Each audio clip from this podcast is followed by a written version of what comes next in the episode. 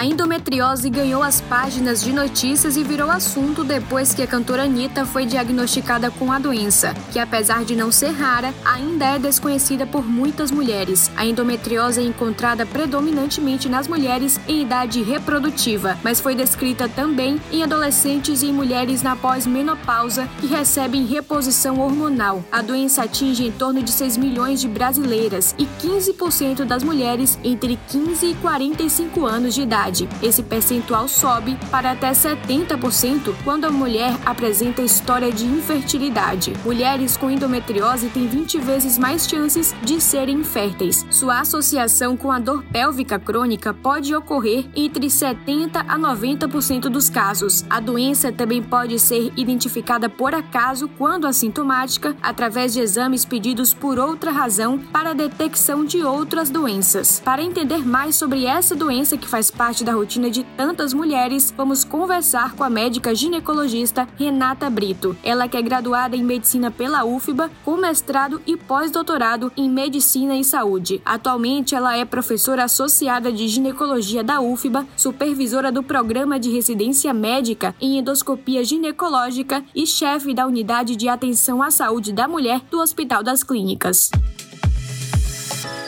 Doutora Renata Brito, muito obrigada por disponibilizar esse tempo para conversar aqui com a gente. Seja bem-vinda ao nosso podcast, tudo bem? Oi, Bruna, tudo bem? Obrigada pelo convite. Vamos lá, doutora, vamos começar explicando para as pessoas o que é a endometriose e o que é que caracteriza essa doença. Vamos lá, então. A endometriose, Bruna, é uma doença causada pela presença do tecido endometrial fora do útero. Então, para a gente ter uma, uma ideia geral de como é que a doença se desenvolve, a gente tem que pensar como o útero é formado, quais são as suas, uh, as suas características características e por que que esse endométrio ele vai se espalhar aí pela pelve, pelo abdômen, por outros órgãos do corpo da mulher. Então a gente tem o útero com uma camada muscular, que é o miométrio, e um revestimento interno chamado endométrio. É esse revestimento do útero que é funcional, ou seja, ele vai responder à ação dos hormônios enquanto a mulher está no seu ciclo menstrual, no seu ciclo ovulatório, e ele vai é, ser preparado para receber uma gravidez. Então, o útero ele é todo revestido pelo endométrio e ele é super importante para que aconteça uma gravidez. A endometriose é justamente a presença desse tecido endometrial fora do útero. A gente diz que é um tecido ectópico, fora do seu lugar habitual. E a presença desse tecido no abdômen, no intestino, na bexiga, em outros locais, vai levar a toda a sintomatologia da endometriose. Doutora, quais fatores de risco pode desenvolver a endometriose? Tem alguns fatores familiares, então a história familiar é importante. Aquela mulher que a mãe, a avó, tias, irmãs tem ou tiver endometriose tem uma chance maior. E um fator muito comum nos dias de hoje, que é a mulher postergar muito a gestação, ter poucas gestações ao longo da sua vida. Por que isso? Porque a endometriose é uma doença, como eu falei lá no comecinho, ela é nutrida pelos hormônios do nosso ciclo ovulatório. Então, aquela mulher que, por exemplo, menstrua com 11, 12 anos de idade e só vai querer engravidar lá com uns 35, 37 anos, ela passa muitos anos da sua vida e muitos ciclos ovulatórios com níveis hormonais muito elevados, e isso faz com que a doença progrida, avance, fique mais grave e cada vez mais comum. Então, Bruno, hoje em dia as mulheres elas deixam para ter filhos lá mais tarde, elas têm poucas gestações, né? Um, dois, três filhos. Isso faz com que a endometriose tenha se tornado uma doença cada vez mais frequente. Os, os estudos mostram que a frequência da endometriose ela é maior hoje do que no passado e pode ser que ela seja ainda maior no futuro por conta desse fator de risco tão importante que é a não gestação e as gestações muito tardiamente. Doutora, uma queixa que é comum a muitas mulheres são as dores intensas durante o período menstrual, aquelas cólicas fortes, né? Como que a gente pode diferenciar o sintoma causado pela endometriose de uma cólica comum? A dor que é gerada pela doença é realmente incapacitante? O que é que a mulher que sente uma cólica muito forte pode fazer justamente para identificar a causa dessa cólica e se pode ser de fato endometriose? Veja bem, Bruna, a gente tem um entendimento hoje de que a menstruação ela não pode ser dolorosa. No passado, as pessoas ainda tinham essa ideia de que toda menstruação causa dor, de que era normal a menina, logo depois das primeiras menstruações, ter essas, essas queixas frequentes, né, recorrentes de uma menstruação muito dolorosa, de muita cólica menstrual. Mas hoje, a, o nosso entendimento é de que qualquer mulher que menstrua e tem cólica deve ser investigada para endometriose. Porque, na maioria das vezes, uma cólica intensa, uma dor pélvica que permanece mesmo depois do período menstrual. E também aquelas mulheres que têm dor durante a relação sexual. Esses sintomas são muito característicos de endometriose e a gente não perde tempo. Então, se a paciente tem uma cólica intensa, se ela menstrua e sente dor, e se nesse período ela tem qualquer limitação da sua atividade é, habitual, ela não pode trabalhar, a jovem adolescente não vai para a escola, precisa usar medicamento para dor, ela tem ali uma restrição, ela não vai para festa, ela não viaja, ela não sai, ela não, não faz uma atividade, é, um esporte, uma atividade física, não é normal. Então, ter dor no período menstrual não é normal. Toda mulher que sente dor no período menstrual e que tem qualquer restrição do seu dia a dia, ela precisa ser investigada e tem grandes chances de ter endometriose. Caso não seja, doutora, o caso de ser a endometriose, o que pode indicar essas dores fortes assim? Existem muitas causas para dor abdominal e dor pélvica, né? Então, quando a gente pensa no diagnóstico diferencial, a gente tem que levar em consideração a frequência dessa dor, se é uma dor aguda, se é algo crônico, e investigar outras doenças que podem causar dor abdominal e pélvica. Exemplo, apendicite, né? Uma dor aguda intensa, cálculo renal, uma dor intensa que pode ser recorrente e voltar várias vezes, causas intestinais, né? Das mais diversas, e às vezes apenas um mal-estar né, digestivo, que pode ser recorrente em algumas mulheres. Mas, na maioria das vezes, a paciente com endometriose ela não tem apenas a dor pélvica é, no período menstrual, ela tem também dor na relação sexual e ela pode ter outros sinais quando a endometriose está em outros órgãos, como bexiga, intestino, etc. É sobre esses outros sinais que eu ia trazer agora, doutora. Quais são esses sinais de alerta que as mulheres devem ficar atentas, procurar ajuda, além dessa dor intensa? O que é que você pontua aqui como determinante para ser um fator alarmante de investigação? Então, quando a endometriose, Bruna, ela está presente em é, outro, outros órgãos, não apenas né, no abdômen, no peritônio, a gente pode ter sintomas característicos da localização da endometriose. Então, por exemplo, o sistema é, urinário pode ser acometido por endometriose e a paciente pode ter sintomas relacionados à micção. Então, por exemplo, ela pode ter dor ou dificuldade para urinar, principalmente no período menstrual. Ela pode ter hematúria, que é aquela urina com sangue, a urina vermelha com uma coloração né, atípica, ou a presença de sangue mesmo, quando ela urina, sangue vivo. Ela pode ter alterações relacionadas ao, ao trato digestivo, então ela pode ter dor ao defecar, sangramento nas fezes, é, a dificuldade para defecar, aquela, aquele mal-estar, né, a sensação de esvaziamento incompleto, que também tem uma característica é, bem típica da presença desse tecido no reto, no ânus, e no intestino grosso da paciente.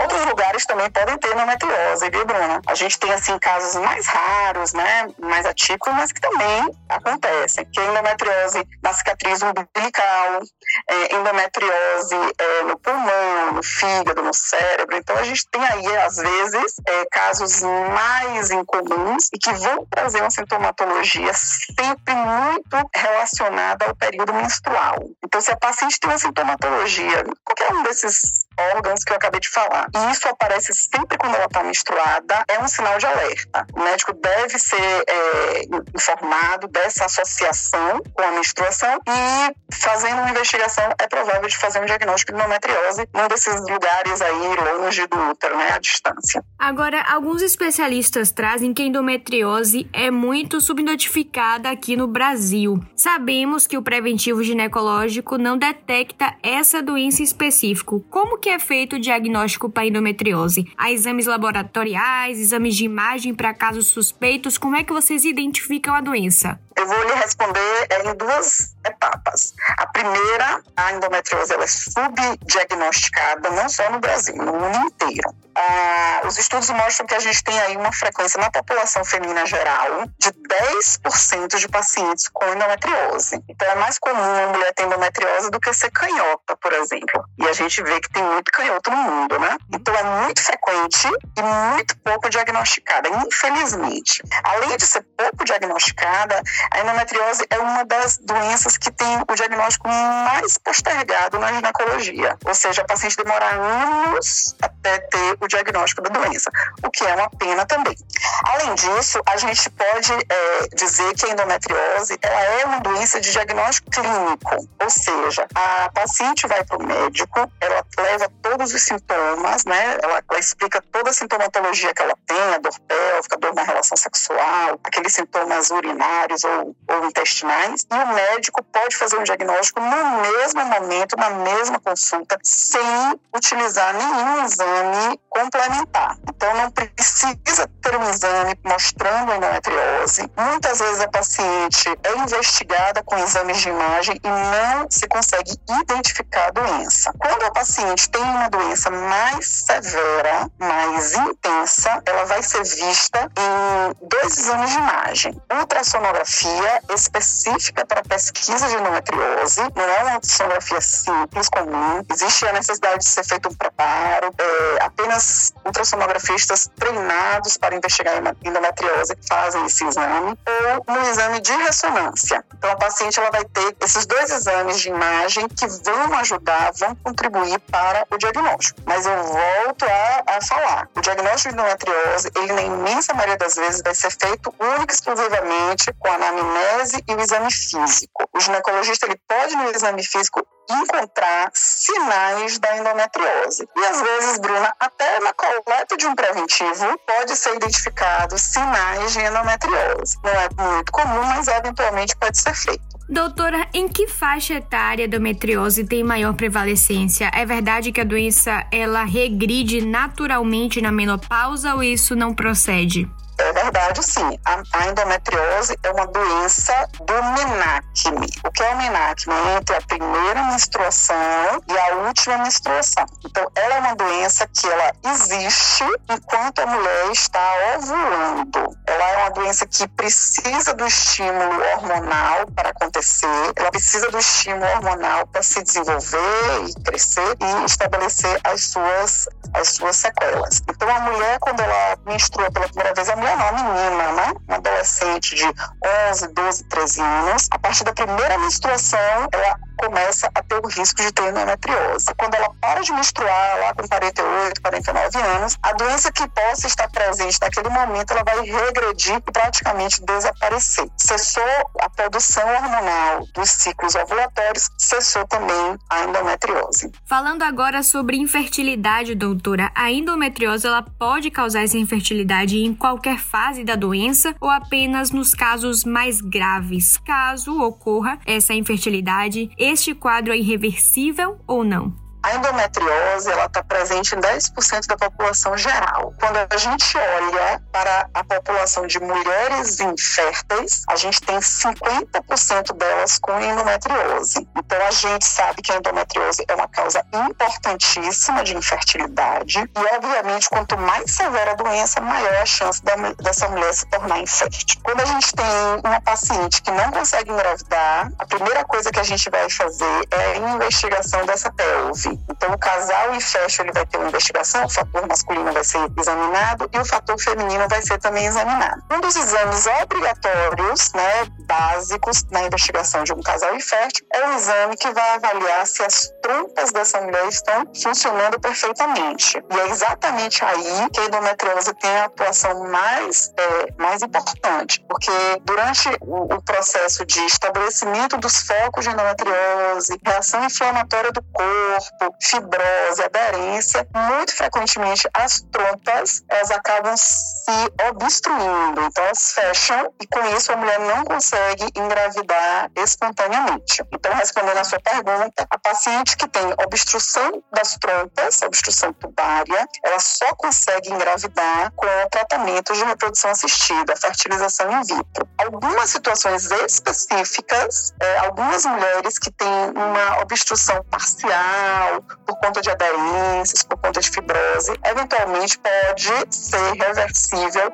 durante uma cirurgia de correção dessas aderências e melhora dessas trompas. Mas, infelizmente, Bruna, a maioria das mulheres que são inférteis por obstrução tubária tem uma infertilidade irreversível. Só irão engravidar com técnicas de fertilização in vitro. Agora trazendo aqui as, os possíveis tratamentos, né? Quando que o uso de hormônios é a principal opção terapêutica para o tratamento da endometriose? Então, para a endometriose existir, acontecer e progredir, há necessidade dos hormônios que são liberados todo mês nos ciclos ovulatórios. É por isso que a primeira linha de tratamento daquelas pacientes que têm endometriose é bloquear os ciclos ovulatórios. Então, se a paciente usa qualquer terapia hormonal, né, pílulas contraceptivas, DIUs hormonais, implantes hormonais contraceptivos, anel vaginal é, contraceptivo adesivo, qualquer um desses tratamentos hormonais que vise bloquear a ovulação será um bom tratamento para a endometriose. Aquelas mulheres que têm uma doença mais avançada, que têm dor muito intensa, que têm a presença dos cistos ovarianos, que a gente chama de endometrioma, essas irão necessitar também de abordagem cirúrgica. Mas o bloqueio da ovulação, a interrupção do ciclo ovulatório com aqueles níveis hormonais é fundamental para que a doença seja paralisada. Senão, a paciente pode ser tratada e daqui a seis meses ela está com a doença novamente estabelecida. Então, é a primeira linha de tratamento em quase todos os casos. Pois é, doutora. Falando nessa linha de tratamento ainda, a gente tem o caso de Anitta, né, a cantora que trouxe à tona a questão da endometriose, que teve o seu diagnóstico confirmado e além de informar que estava de fato com a doença, ela também disse que fará uma cirurgia. Fale um pouco sobre esses casos em que a cirurgia é a abordagem indicada para o tratamento dessa doença. O que é feito no procedimento para que a endometriose seja revertida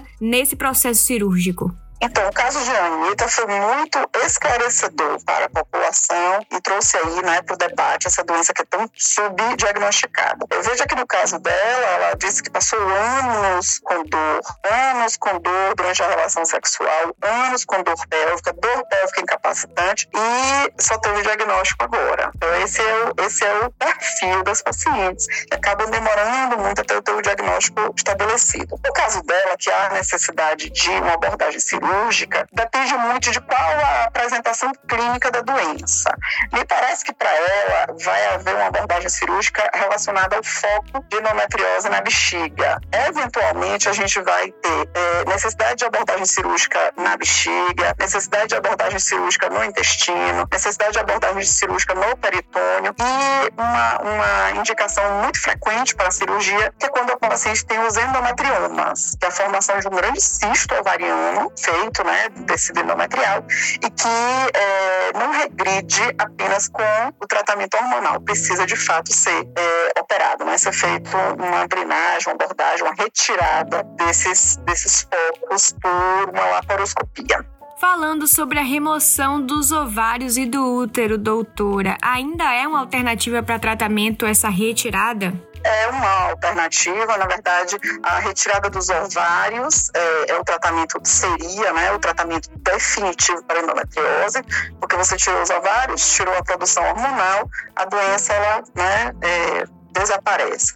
Mas é, não é feita porque a retirada dos ovários, primeiro vai, vai é, tornar essa mulher infértil, segundo que vai trazer outras consequências relacionadas à falta dos hormônios. Então, a retirada dos ovários é hoje vista como uma, uma abordagem extremamente incomum, né? feita em casos muito excepcionais, né? muito específicos, quando outras abordagens terapêuticas não podem ser utilizadas.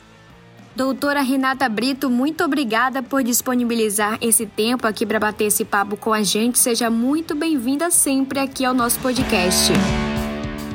Siga a gente nas nossas redes sociais e até o próximo podcast.